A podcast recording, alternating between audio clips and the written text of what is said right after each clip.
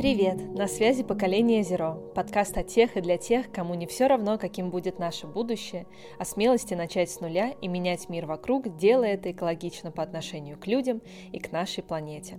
Меня зовут Ася Мицкевич, и сегодня у меня в гостях Василий Яблоков, руководитель направления климат-энергетика в российском Greenpeace.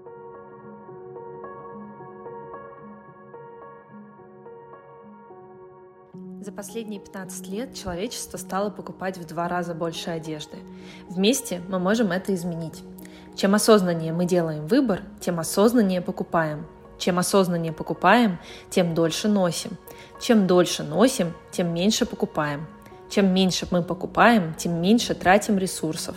Чем меньше тратим ресурсов, тем больше меняем мир к лучшему – это не просто слова, а часть глобальной рекламной кампании бренда Levi's, партнера этого выпуска. Уже много лет компания работает над тем, чтобы сократить собственный экологический след и неблагоприятное воздействие fashion-индустрии на ресурсы планеты – в рамках новой глобальной кампании «Покупай осознанно, носи дольше» Levi's поддерживает новаторов и проекты, которые стремятся изменить мир к лучшему и создать инклюзивное и благоприятное для планеты завтра. А я рада рассказывать вам о локальных устойчивых инициативах бренда в России. Возможно, вы знаете, что уже третий год Levi's осуществляет проект, в рамках которого в московских магазинах установлены специальные боксы – Recycle Boxes – в них любой человек может сдать чистые изделия из денима любого бренда. Собранная одежда отправляется на сортировку в некоммерческую организацию «Второе дыхание», где ее сортируют на два типа – пригодная для дальнейшего использования по прямому назначению и для переработки. Вещи в хорошем состоянии передаются нуждающимся, а в плохом перерабатываются в регенерированное волокно, которое может использоваться как наполнитель для мягкой мебели и строительный материал – Подробнее о процессе текстильной переработки вы можете послушать в недавнем выпуске подкаста с технологом фонда Ильей Гусейновым. Данная инициатива Levi's призвана уменьшить негативное воздействие модной индустрии на окружающую среду. Но самое важное в моем рассказе сегодня заключается в следующем. Теперь география установки боксов по приему денима расширяется, и до конца сентября, помимо Москвы, они были установлены еще в 14 городах России – и это случилось благодаря активному отклику людей. Levi's намерена продолжать расширять эту инициативу и дальше, а в наших с вами силах помочь бренду просто своим участием.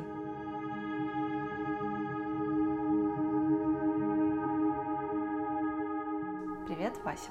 Привет. А, я пригласила тебя, чтобы обсудить климатические изменения, э, само это понятие, обсудить э, доклад ученых, который был э, опубликован в этом году, в августе, а также какие пути есть у России, как у самой большой страны, которая добывает очень много ресурсов из нашей планеты. И, наверное, кому-то может показаться, что у России очень сложный путь, и как же нам теперь меняться, если все вокруг такие зеленые, а мы добываем нефть, уголь и газ. Но давай, наверное, сначала начнем все-таки непосредственно с тебя, как ты э, попал в Greenpeace, э, чем ты занимался до этого, почему ты продолжаешь заниматься тем, чем ты занимаешься, чтобы мы такой небольшой бэкграунд о спикере добавили. Я закончил географический факультет МГУ э, и проходил практику на Камчатке в заповеднике. И потом я работал в заповеднике на Камчатке. В общем, я даже хотел переехать на Камчатку, но как-то так не получилось. И а, в любом случае, я очень хотел заниматься природоохранной деятельностью. Мне, в общем, даже как-то было неважно, где и как. И тут как раз по моей специальности, одна из моих специальностей геоинформатика, появилась вакансия в Greenpeace. А, им требовался специалист э, по геоинформационным системам, космическим снимкам для того, чтобы отслеживать всякие нарушения экологические, в частности, в, в области Э, добычи и транспортировки нефти. Вот. Так я попал в Greenpeace и начал заниматься таким э, дистанционным мониторингом нефтяной деятельности. Очень много стал ездить по всяким нефтепромыслам российским, смотреть, э, как это все происходит. И потихоньку-потихоньку стал расширять э, свой э, спектр нарушений, за которыми я слежу. Потом появились еще города, загрязнение воздуха. Вот, и вот так вот через, э, можно сказать, вид из космоса, я проникся всеми этими проблемами и начал ими уже заниматься на Земле, так сказать. А, вот. И я еще занимался как раз очень много городскими проблемами и э, связанными с зелеными насаждениями, и с городским, э, и с качеством воздуха, э, вот. И это были такие, да, части одной на самом деле большой истории. В конце концов, э, все это пришло к тому, что я стал заниматься изменением климата, потому что на самом деле, да, это такая корневая системная проблема. И, в общем, все вот эти локальные проблемы, с которыми я сталкивался, они также в общем, ведут и к изменению климата. И сейчас я э, руковожу этим направлением Greenpeace. Э, мы много чего делаем и э, в области энергетики, в области экономики, и продолжаем популяризировать э, тему климатического кризиса, потому что, к сожалению, в нашей стране очень мало про, про это говорят, и очень, много, очень долго не говорили. То есть, когда в Европе уже всем все было очевидно, и в школе это рассказывали, там, не знаю, в начальных классах, то э, у нас, э, там, у меня даже в университете не особенно рассказывали про эту всю историю. Угу. У вас э, был классный сериал «Реакция» э, у Гринписа. Советую всем, кто его не смотрел, посмотреть. Оставлю ссылку в описании эпизода, чтобы люди поняли, о чем мы говорим.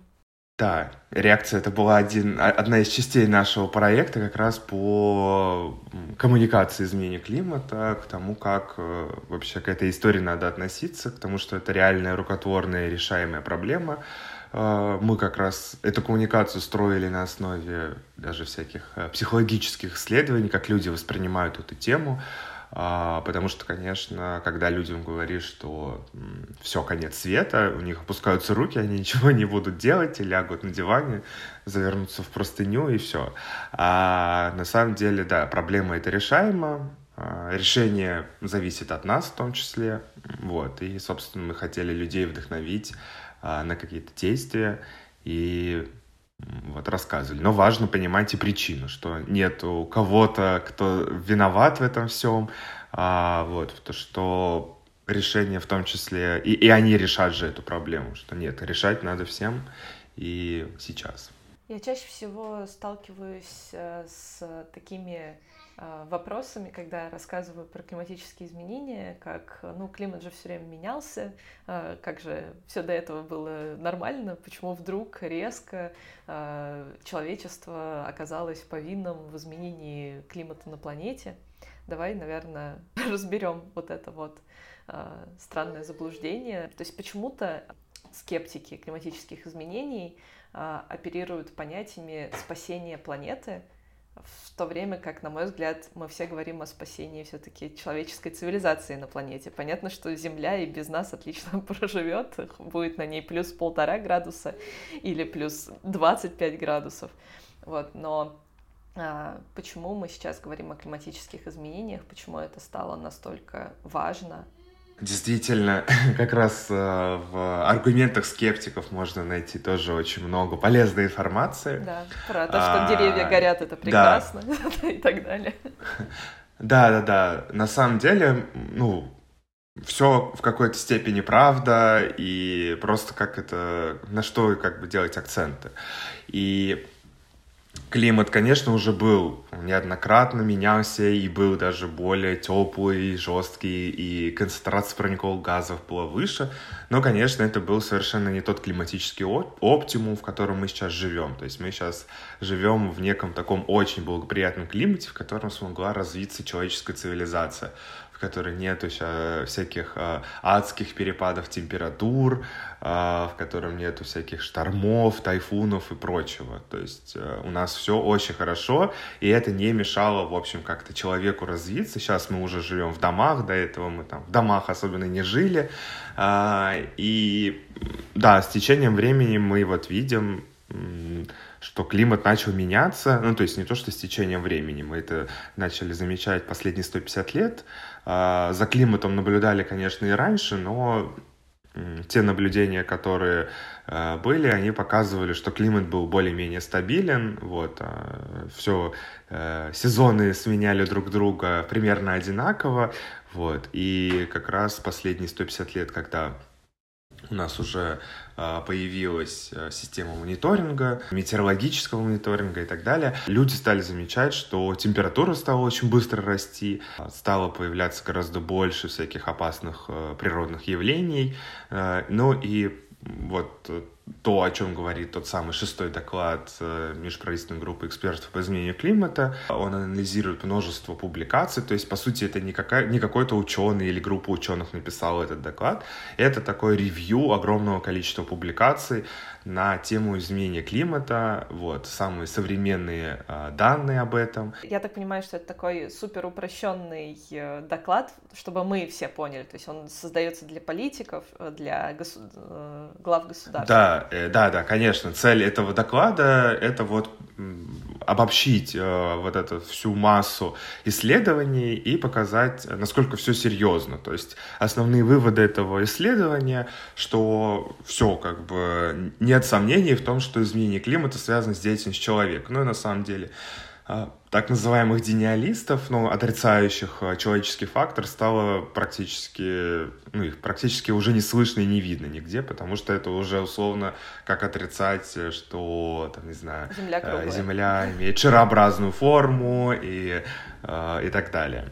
Вот. И планета выживет, э, там, не знаю, природа как-то приспособится, адаптируется к новому климату, человек вряд ли. То есть э, жить в таких экстремальных погодных условиях, при смене там, температур, при огромном количестве осадков, ну, наша инфраструктура не выдерживает, человеческое здоровье не выдерживает, и, конечно, э, там, может быть, какая-то небольшая популяция где-то и выживет, но э, речь о там, сохранении человечество в, в том виде, в котором оно есть, наверное, уже не будет стоять. Вот. Но шанс есть еще все стабилизировать и удержать, и доклад в том числе и про это. Конечно, опять-таки ученые говорят, что было уже очень много времени, когда мы могли пройти пик по выбросам парниковых газов, по добыче ископаемого топлива, но мы этот пик никак не проходим и еще не прошли, и да, времени остается все меньше. И чем остается меньше времени, тем это будет дороже стоить. Ну, то есть тут прямая зависимость, э, потому что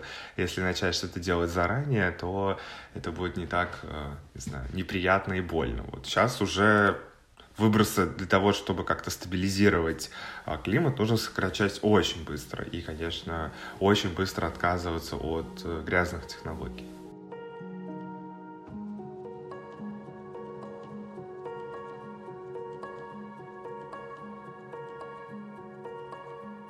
Давай все-таки вернемся, наверное, вот в наш контекст российский, с планетарного, общего, климатического, изменяющегося.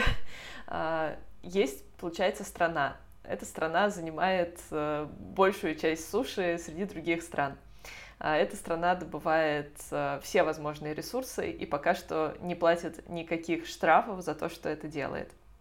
А, я примерно понимаю, что делает э, весь остальной мир, который, например, покупает у нас эти ресурсы пока что — я понимаю, что они в своих странах делают для того, чтобы минимизировать э, выбросы и прочее.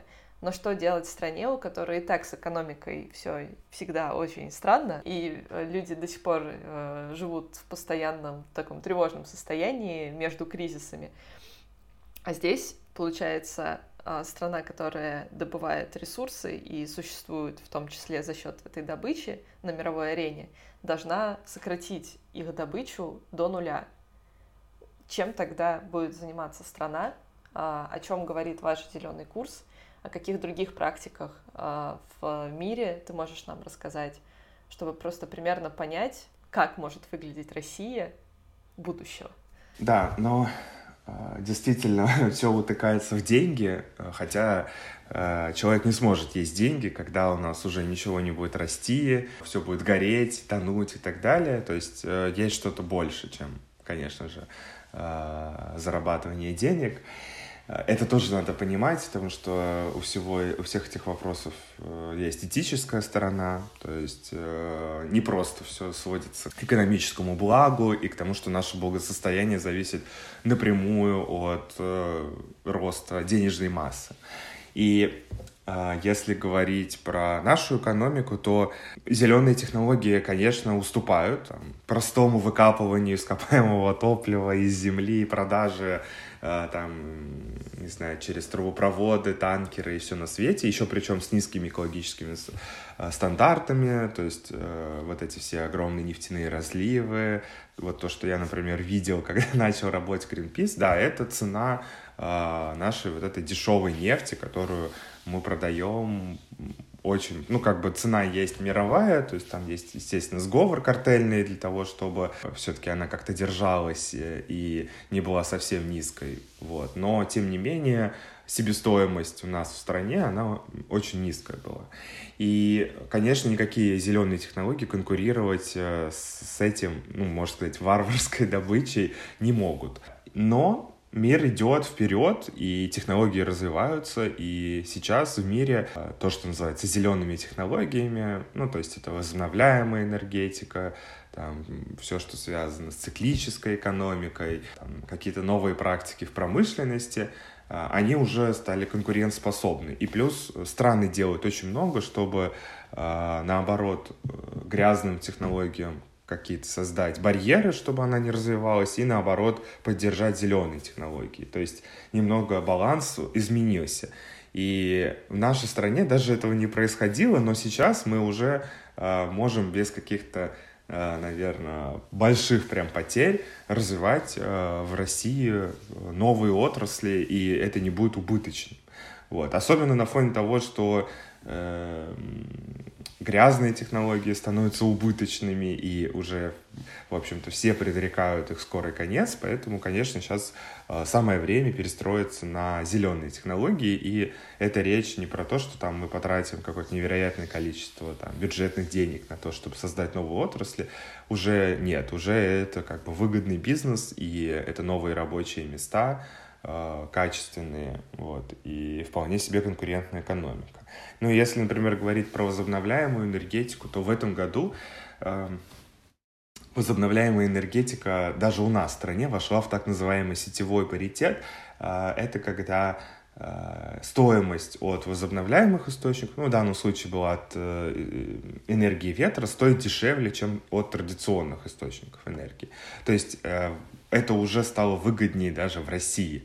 А, и в ближайшей перспективе также произойдет и солнечной энергетикой. Ну, а в других странах это уже произошло. И, а, например, когда у вас будет стоять альтернатива, какую электростанцию построить, то, понятно, построить надо самую дешевую, а самая дешевая оказывается вот самая чистая. Это, в общем, такая очень простая история, которая озеленит, в общем-то, нашу экономику очень сильно. Ну и то, что касается других областей, там, циклическая экономика, а, тут, тут тоже, в общем-то, все просто.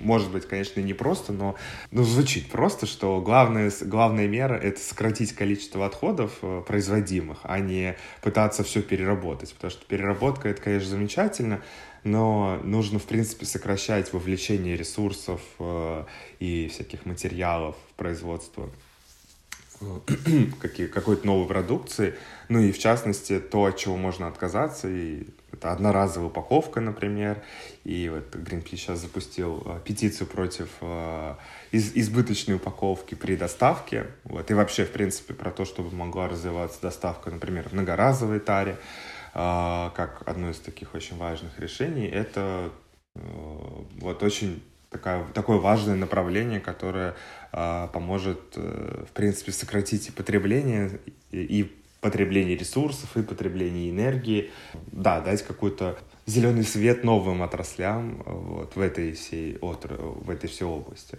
Ну и а, Понятно, что тут есть еще история с промышленностью, с тем, чтобы вовлекать в вторичное использование тоже там и те материалы, которые а, типа являются отходами, и вообще, в принципе, э, стараться делать безотходное производство.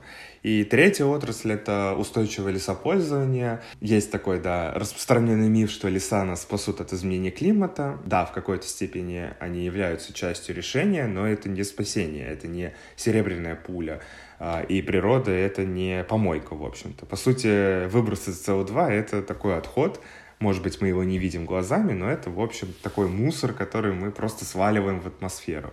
И наша вся растительность в нашей стране и где бы то еще ни было, а, это не помойка. Нам нужно самим сокращать эти выбросы и не уповать на то, что вот сейчас э, все это как-то поглотится. Вот. Тем не менее, с лесами тоже есть ну, проблемы сейчас. Э, они также, кроме того, что они поглощают, они еще и выбрасывают э, парниковые газы, потому что леса горят. Также ну, есть всякие процессы гниения, когда леса как-то уничтожаются, неправильно используются все это тоже является источником выброса парниковых газов, и это все тоже можно сократить, то есть увеличить там, баланс поглощения. Ну и, в принципе, леса очень важны с точки зрения адаптации к изменению климата. Ну и вообще, в принципе, растительность важна для этого. Ну вот, наверное, вкратце вот эти области, наверное, еще раз, чтобы как-то срезюмировать, для нас таким первоочередным, даже не только для нас, но и для всего мира – первоочередным действием является а, озеленение энергетики, потому что энергетика ответственна за именно самую большую часть выбросов. Ну, к энергетике можно отнести и транспорт в какой-то степени, потому что это энергия движения. И именно вот быстрые какие-то быстрая замена технологий в этой отрасли, она а, как-то поможет а, снизить влияние на климат. Вот. Но тут вопрос, конечно, уже про скорость идет.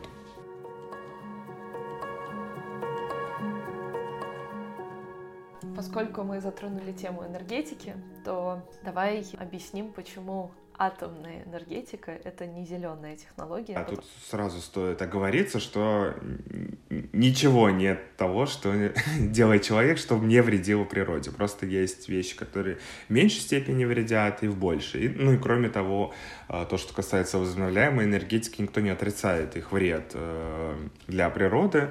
А, он есть, и э, с ним можно справиться. А, можно и перерабатывать все, и, по сути, там те же солнечные панели — это электронные отходы. Мы же не выбрасываем электронные отходы просто где-то в лесу, а, так же, как и электро... ну, солнечные панели подлежат э, переработке, и сам процесс может быть более Э, чистым, на самом деле, производстве. Я понимаю, про что говорят э, атомщики. Они выбрали, наверное, самую грязную технологию, а это не единственная технология, и говорят о том, вот, э, представьте себе, что все панели были так произведены, куда делись вот эти все отходы токсичные, конечно же, их там, не знаю, вылили тут же в океан и так далее, и так далее. Но, да, тут вопрос про то, как вообще поступать с опасными токсическими отходами. Он стоит вообще практически абсолютно везде. А, и все, что мы вокруг себя наблюдаем, и компьютеры, и телефоны, и так далее, оно все так или иначе содержит э, ну, там, и зарядные элементы, и там, жидкокристаллические экраны — это не менее опасная, вредная технология. Вот. Но тут вопрос э, а, обращение с отходами и с тем, чтобы ну, это минимально вредило природе. ты говорил. Да, да, да, самая циклическая экономика. То, что, что можно сказать про зеленую атомную энергетику. Ну, тут есть э, неопровержимые факты, что нету безотходной а, атомной энергетики. То есть э, про нее говорят, что вот-вот, там, не знаю, Билл Гейтс э, уже практически э, построил эту мифическую электростанцию, которая не будет производить отходов, в нее уже столько вложено, но нет, таких электростанций нет, все они производят отходы. А потом эти отходы, например, как, э, не знаю, в нашем случае их ввозят в Россию, например, к нам возят хвосты, ну, то есть э, это у нас называется не отходами, вот, но, да, возят хвосты э, из Германии, из Франции, вот, потом их как-то вторично используют, но после этой вторичной переработки еще остаются все равно, получается, отходы. И даже если мы не будем брать в расчет то, что нам возят, э, посмотрим, что у нас в России, то да, тоже производятся отходы, тоже потом есть с этим проблема. У нас э, загрязнение было не только после Чернобыля, вот у нас э, были и другие катастрофы, э, не, не связанные с АЭС, а связанные как раз с хранением ядерных отходов, например, в Челябинской области. Вот, и таких на самом деле историй много. То есть люди думают, что у нас было только Чернобыль, Фукусима, но нет, аварий было очень много. Атомная энергетика, она не безаварийная. А, то есть, конечно, количество аварий не так много, иначе было бы совсем все плохо, но а, назвать эту всю историю безаварийной нет. Кроме того, уран — это ископаемое топливо, которое тоже заканчивается. А, то есть это технология, которая, ну, тупиковая в какой-то степени. О чем мы говорим, там уран, скоро его будет совсем мало. И еще один фактор, да, то, что это очень дорого и очень долго. То есть у нас нет столько времени ждать, когда будут введены вот эти все потрясающие новые мощности. Атомные электростанции строят там, десятилетиями, а, солнечные парки, ветропарки строят в течение одного-двух лет.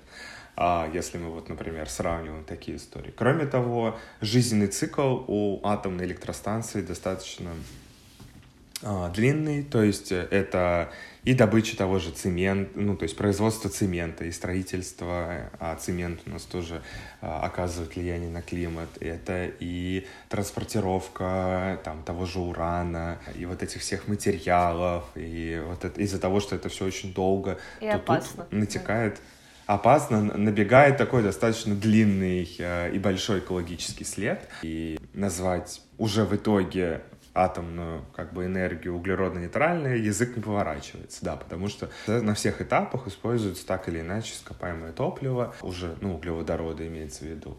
И в сумме, да, получается что атомная энергия проигрывает по своей низкоуглеродности, там, тем же возобновляемым источникам солнца и ветра. Ну, Наверное, да. И самое страшное все-таки это риск аварии, хоть он и минимальный, но если это случается, то э, это будет уже катастрофа. Ну и в условиях меняющегося климата атомные электростанции тоже теряют свою конкурентоспособность. А, например, во Франции из-за волн жары реакторы не могли охлаждаться, они вынуждены были как бы отключаться. Ну, люди сидят без электричества, по сути, и не такая уж и стабильная эта энергия получается если мы говорим про какие-то там жаркие территории. А в случае с мерзлотой, то мерзлота тает, э, и строить там какие-то опасные объекты тоже не вариант.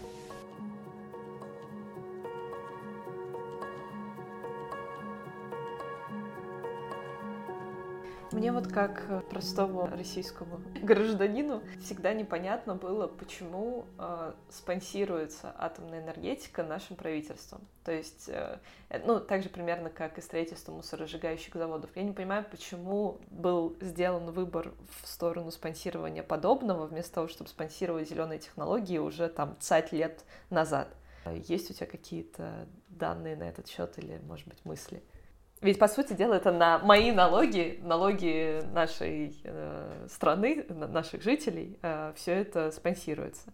И до сих пор просто, ну, про налоги понятно, в нашей стране до сих пор многие люди считают, что у нас всего 13% налог, а все остальное э, не существует. По факту у нас 50 э, рублей со 100 рублей мы отдаем э, в налоги через все вот эти скрытые там в товарах и прочее. И, может быть, из-за этого люди не до конца осознают то, что любое действие, которое э, выбирает государство, сделать или не сделать, а, это наш выбор. То есть, по факту, мы можем за это голосовать. Но просто я не понимаю людей, которые сидят там на местах.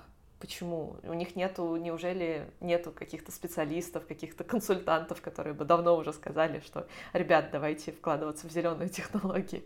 А, на самом деле, да, тут э, много всяких да, э, всяких но, вот, почему боялись складываться в зеленые технологии, потому что это действительно должна быть какая-то массовая история, которая бы угрожала, там, не знаю, нашей корневой отрасли, а, связанной с добычей там, углеводородов. И, конечно, добыча углеводородов требует субсидий, и она, в общем-то, в какой-то степени невыгодна. На крайнем севере ее нужно как-то субсидировать в данном случае. На этом фоне, когда у тебя есть выбор, куда вкладываться, то вкладываться в там, возобновляемую энергетику, ну, это, наверное, было последнее, о чем подумали бы. Ну, и плюс всегда есть еще социалка, то есть э, всегда есть социальные какие-то проблемы, а, которые там оказываются на первом месте. Да, это важно, ну, это правильно, а, и То есть, по сути, надо было вкладываться в нефть, чтобы нефть так или иначе отдавала что-то для социалки, и вот мы в таком замкнутом кругу и, наверное, крутились. Ну, я очень сильно упрощаю, конечно, вот, но примерно это так и выглядит. То, что касается атомной энергетики, мусоросжигания, когда-то эти технологии были очень популярны тоже в Европе, а, и в них все верили очень, ну, потому что это такой источник э, постоянной энергии. Вот, в чем как бы минус большой возобновляемой энергии, что энергия, ну, как бы, что поток энергии не постоянен. Это очень, ну, как бы, плохо может быть. Плохо кончится для многих. Конечно, это все решается тоже созданием грида, ну, то есть, э, когда у тебя распределенная генерация и э, ветер ну, дует практически там везде, в разных местах. То есть, бывает, конечно, какое-то безветрие а в одной области, например, в соседней области, которая тоже подключена к сети, будет ветер. Вот. А если бы мы пользовались, там, условно, установками только из одной области, то да, мы бы сидели без электричества в этом случае. Ну и плюс есть солнце. Да, есть солнце, да, где-то солнце светит, э, там, мощность упала, потому что солнечные панели дают энергию, даже когда нет прямых лучей, ну, просто в меньшем э, объеме. Вот. И э, если солнце есть, соответственно, там очень много будет энергии. Вот. Ну, в общем, это все, если будет соединено в одну сеть, то это будет работать. Но у нас нет единой сети, и это как бы такой эксперимент, э, а вдруг не, вдруг не полетит, и вроде кажется, что у нас, наша страна не такая солнечная, не такая ветреная, и а, все это не про нас, и нам нужны какие-то другие, более надежные технологии. Вот. А у нас тут всегда была атомная промышленность, тоже одна из таких очень важных, там, связанных с военно-промышленным комплексом, и очень с давними традициями. Ну, в общем, по сути дела, традиции. Да, и почему бы нам не использовать вот эти все наработки, да, потому что, а, понятно, нужно, чтобы там создавать, э, чтобы иметь ядерное оружие, вот эти атомные электростанции, нужно, да, действительно иметь огромное количество всяких научных институтов э, и так далее. Вот эту всю инфраструктуру, вот, если она уже есть, почему бы ее не использовать? Вот. Ну, а то, что касается мусоросжигания, то тут, ну, просто это была такая, мне кажется, уже какая-то истерика, вот, по поводу того, а, что мы не контролируем поток мусора, он уже просто, ну, как бы потребление растет, а, количество мусора растет, вот, уже все свалки закончились в Подмосковье, куда девать мусор непонятно, вот, создавать еще другие полигоны тоже опасно, там было шиесом, вот, найти где-то место, не знаю, э, идеальное место для свалки очень сложно, и что делать, какой еще есть вариант, следующее это сжигание, вот, ну, как это делали, я не знаю, там, в других странах когда-то, то, чтобы вот, э, не знаю, все, что сколько лет мы игнорировали сокращение отходов и переработку, а, вот, собственно, это все и вылилось. То есть, ну, то, что мы сейчас говорим против сжигания, это да, что это вообще не выход. То есть нужно все равно там через боль создавать всю эту систему раздельного сбора. Да, у нас гораздо меньше времени, чем, там, не знаю, это делала та же Европа, которая постепенно это все внедряла. Вот, но без этого... 70 да, но, но, но без этого мы как бы получим гораздо больше других проблем. Ну, например, у нас сейчас такая же история с газификацией, то есть э, Европа газифицировала э, очень много чего, там, не знаю, лет 20 назад, сейчас отказывается от этого, а мы сейчас это видим как какое-то потрясающее решение, как мы а, справимся со, со всеми экологическими проблемами. Потому что газ, э, кстати, некоторые воспринимают как чистое топливо и даже климатически дружественное. То есть, когда у нас говорят, насколько у нас дружественная энергетика, так как у нас основной баланс э, связан с газом, то есть у нас газ, э, крупные гидроэлектростанции, которые тоже, кстати, имеют проблемы, атомная энергетика, то есть у нас не так много угля, ну и нефти уж тем более в балансе энергии. Выглядит это все прямо очень чисто. Вот, то есть даже, ну, на самом деле чище, чем там в том же Китае, в Индии и там, не знаю, еще в каких-то других странах. Но по факту, да, все это основано на ископаемом топливе. И э, да, мы являемся заложниками вот тех старых технологий, и места для каких-то новых технологий не очень много, и мы там говорим про инновационное развитие, про там еще что-то, да, возобновляемая энергетика уже хорошо себя показала, вот она уже стала дешевле, вот, но все равно вот эта вот э, приверженность там традиции в какой-то да, степени. прям говорит о том, э, что у нас консервативное государство. Да, вот у, у нас уже сейчас есть этот источник энергии, то есть, да, он может быть там с какими-то проблемами, но он есть, давайте будем его использовать. А, и точно не будет никаких кризисов энергетических, локдаунов. Вы что хотите, как, я не знаю, где-нибудь там в Техасе зимой замерзли ветряки, тоже такой распространенный миф, потому что там не ветряки замерзли, а газовая инфраструктура в первую очередь замерзла, потому что там энергия не на ветряках, ну как бы в балансе была ветровая энергетика, но основу составляла именно газовая инфраструктура, которая вот как раз и замерзла. А про Америку много чего можно сказать. Да, у нас другие немного приоритеты, вот, и климат, э, он никогда не был ну, как бы борьба с изменением климата никогда не была приоритетом.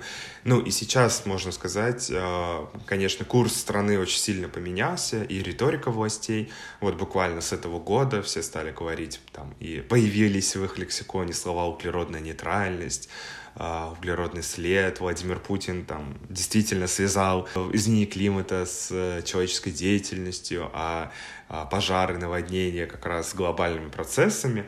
Вот, э, там, Министерство экономического развития, которое является сейчас, в общем, ведущим ведомством по части борьбы с изменением климата, тоже много чего там, говорит, э, новые законопроекты всякие и так далее, но по факту как держать ногу в двери. Все равно мы не полностью отдаем все силы на борьбу с изменением климата, а, потому что, да, есть еще вот наши традиционные отрасли, там, надо как-то их поддержать, и признать атомную энергетику зеленой, и, и, это, и это, может быть, э, как будто бы и решит наши проблемы. То есть вот этот просто переход, он их пугает. Э, из-за того, что, возможно, на их век не хватит этого перехода. То есть, по факту, это длин, длительный процесс, и, возможно, они просто не понимают, смогут ли они увидеть результат.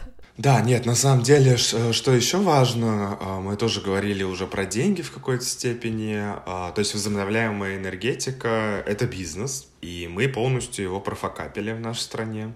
То есть мы ничего не развивали, там, когда это надо было делать, то есть это надо было делать лет 10-20 назад, когда это там, ну, в конце 80-х появились первые, условно, ветроустановки в мире, ну, промышленные, имеется в виду, не экспериментальные, так-то, конечно, у нас впервые ветроустановки все в Советском Союзе появились, у нас вообще в Советском Союзе, и первый ученый, который сказал, что человек влияет на климат, да. и ветроустановки у нас появились, и электротранспорт у нас появился, у нас все вообще появилось впервые, вот, но потом мы все это забыли, забыли и пошли куда-то не туда. И если говорить там, про вот этот же бизнес, то ну, мы в него просто уже не встроимся. То есть мы будем там как-то на вторых ролях, а с, там, не знаю, технологиями, с газом, с атомом, там еще с чем-то, мы, конечно, занимаем передовые позиции. Вот. И это наше такое конкурентное преимущество, которое мы могли бы использовать. Ну вот тут вопрос, что уже никто не хочет а, всех этих наших технологий, хотя нам еще удается продавать а, атомные электростанции там, другие страны, строить их, но, наверное, в перспективе это будет все сложнее и сложнее. И сейчас, куда еще смотрит наша страна, э, что может быть интересно, потому что это не занятая ниша, это производство водорода. Есть так называемый зеленый, ну, то есть он не только зеленый водород, есть э, любой водород, вот, но весь мир говорит именно о том, что надо производить зеленый водород, то есть э, на основе возобновляемых источников энергии производить гидролиз, а водород, ну, это такое хранилище энергии, по сути. А, это, в принципе, решает проблему с э, непостоянством потока энергии от возобновляемых источников. Там его можно и на транспорте использовать, ну и просто, там, не знаю, для производства тепла энергии. Сейчас Россия, да, даже создала впервые, вообще, не знаю, вогнав всех водородную стратегию, вот, как мы будем производить водород в нашей стране, вот из каких источников энергии, как мы будем его продавать и так далее. То есть тут вот э, какой-то в уходящий поезд садимся с тем, чтобы вот въехать на зеленых технологиях э, в этот э, новый зеленый мир.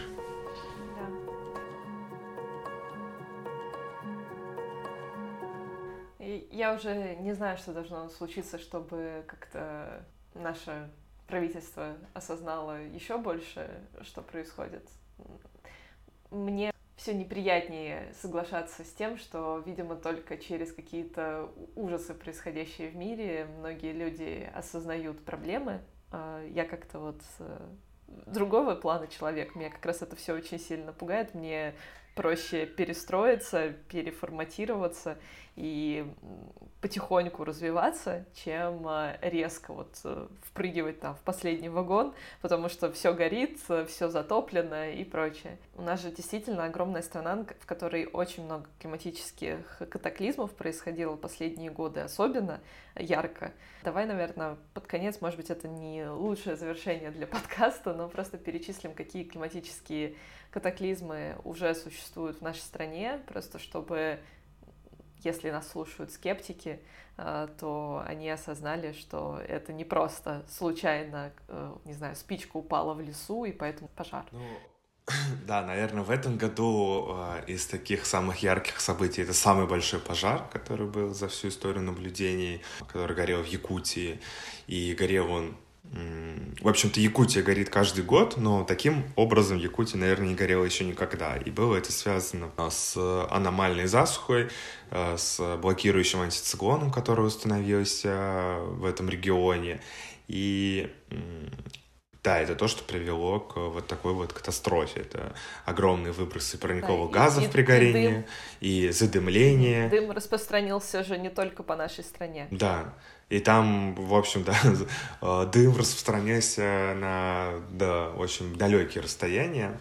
Вот. Э, кроме дыма, ну, тут же у нас еще пожары были и в центральной России, то есть у нас и Поволжье горело, и, в общем-то, вся Россия очень сильно погорела в этом году. И да, это уже такое прямое следствие э, вот этих климатических аномалий. То есть понятно, что все началось с какой-то брошенной спички, окурка, не знаю, незатушенного костра. Э, но в таких условиях, когда у тебя просто лес превращается в такой хворост, вот, который достаточно там, одной из крыш, чтобы он полыхнул, э, это уже следствие климатического кризиса. Ну, и также у нас было довольно много наводнений. Это другая такая история. То есть э, вот эти опасные явления проявляются как в температуре, так и в осадках.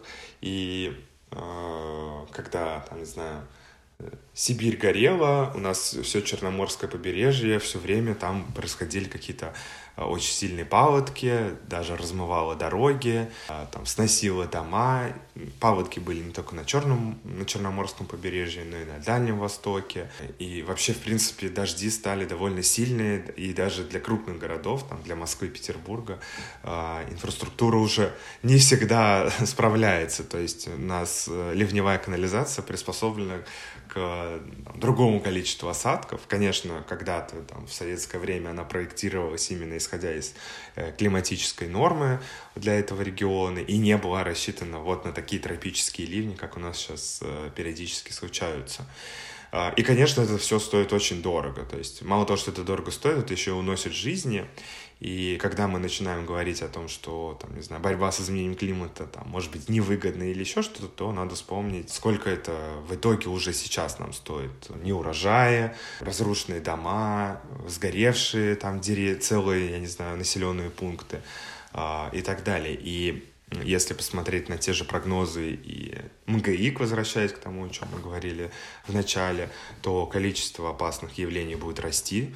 А, об этом говорит и Росгидромет, что за последние десятилетия в три раза увеличилось количество опасных природных явлений. Да, процесс будет дальше развиваться. То есть нам надо уже адаптироваться ко всей этой истории. Да, мы живем в кризисе, на который нельзя закрывать глаза, потому что вот чем далее, чем, чем больше мы будем эту всю историю игнорировать, тем, собственно, хуже будет потом.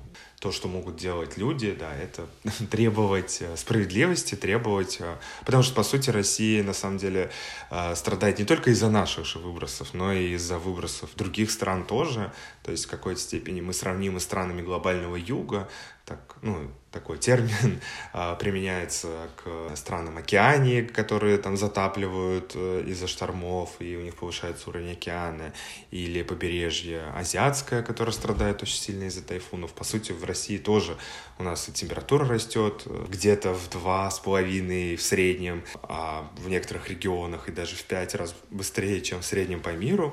Вот, и это, конечно, очень сильно разрушает, ну, очень разрушительно влияет на быт людей, на природу и на там, всю инфраструктуру и на экономику, в конце да. концов. Так что нам уже не осталось времени для промедления. Да, и просто хочется вдохновить э, наших слушателей, чтобы они э, при возможности изучили ссылки, которые будут в описании, посмотрели, может быть, начали с э, сериала «Реакция», поскольку он, наверное, самый доступный, самый понятный и легко воспринимаемый материал. В дальнейшем, может быть, посмотрели бы доклад ученых, либо хотя бы те сценарии, которые они предлагают, о которых они пишут, что будет, если, если мы замедляемся, если мы делаем то, если температура повышается, ну просто чтобы осознавать, э, как мир меняется. Кризис — это, конечно, страшное слово, но, на мой взгляд, человечество всегда живет в каких-то определенных условиях, они могут э, пугать, но были и войны э, без климатических, да, там, каких-то изменений. То есть, в принципе, мне кажется, человечество умело адаптироваться, умело исправлять ситуации, и я надеюсь, что в России люди почувствуют свое право голоса, а, и что они вообще могут на все это повлиять не только своим выбором каждый день, что, безусловно, очень важно, то есть сокращение отходов и такой более осознанный образ жизни, когда вы понимаете, что любой э, предмет, который вы купили, и он в неперерабатываемой упаковке окажется в итоге на свалке, это, безусловно, очень важно, но мне кажется, сейчас для нас, э, даже как для экс-сообщества, очень важно говорить больше о значимости любого действия и что мы на самом деле можем влиять на наше государство. А почему-то очень многие люди сомневаются, что они могут влиять на нашу страну и на нашу политику. Спасибо тебе большое. Это был, э, может быть, не самый веселый разговор, но тема очень важная. А, я считаю, что работа, которую делает Greenpeace для популяризации, это очень важная вообще задача. И это здорово, что вообще есть такой офис в нашей стране, как бы его кто-то там не считал проамериканским или вообще каким-то там иногентом. Я до сих пор удивлена, что вы не иногент, честно говоря. вот. У нас форма э, юридическая не позволяет. То, что мы международная организация, а иногенты — это то, что применимо только к российским. Будем надеяться, что так и вот, будет но... оставаться, потому что ваша работа ну, бесценна. Что уж тут говорить. Да, спасибо. Все, спасибо тебе большое. Пока-пока.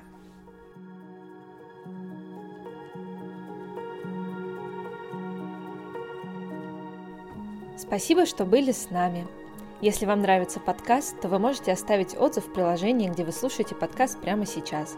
Например, поставив 5 звездочек в приложении от Apple или рассказать о нас в своих соцсетях.